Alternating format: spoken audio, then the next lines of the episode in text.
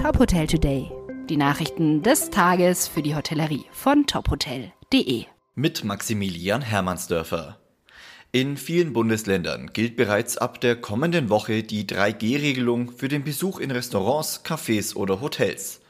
Baden-Württemberg streicht als erstes Bundesland damit auch die Inzidenz als alleiniges Bewertungskriterium für die Pandemie. Kulturelle Angebote sowie Clubs und Diskotheken können ab Montag inzidenzunabhängig wieder unter Vollauslastung öffnen.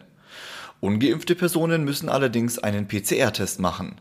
Für Gastronomie und Friseurbesuche reicht ein Schnelltest aus. Bayerns Ministerpräsident Markus Söder geht davon aus, dass es bestimmte Angebote bald nur noch für Geimpfte und Genesene geben werde. In der ARD sagte er, 2G wird so oder so ab einem bestimmten Zeitpunkt kommen. Er würde lieber jetzt ehrlich darüber reden, als es bis nach der Bundestagswahl zu vertagen. Der Fachkräftemangel trifft das Gastgewerbe massiv.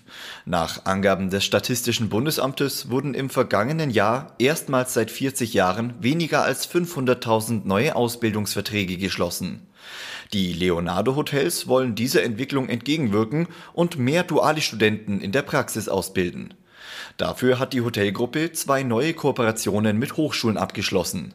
Mit der IST Hochschule für Management und dem Aspira University College in Kroatien. Ziel sei es, die dualen Studenten durch viele praktische Erfahrungen zu herausragenden Fachkräften auszubilden, heißt es vom Unternehmen. Die Tagungsbranche gehört weiterhin zu den großen Verlierern in der Corona-Krise. Die Stadt- und Tagungshotellerie kann vom aktuellen Reiseboom nur wenig profitieren. Uwe Schulze-Kleving ist Geschäftsführer des Holiday Inn München Unterhaching. Im Interview mit Top Hotel spricht er über die aktuellen Schwierigkeiten, neue Konzepte und Zukunftsprognosen. Das komplette Gespräch lesen Sie auf unserer Homepage.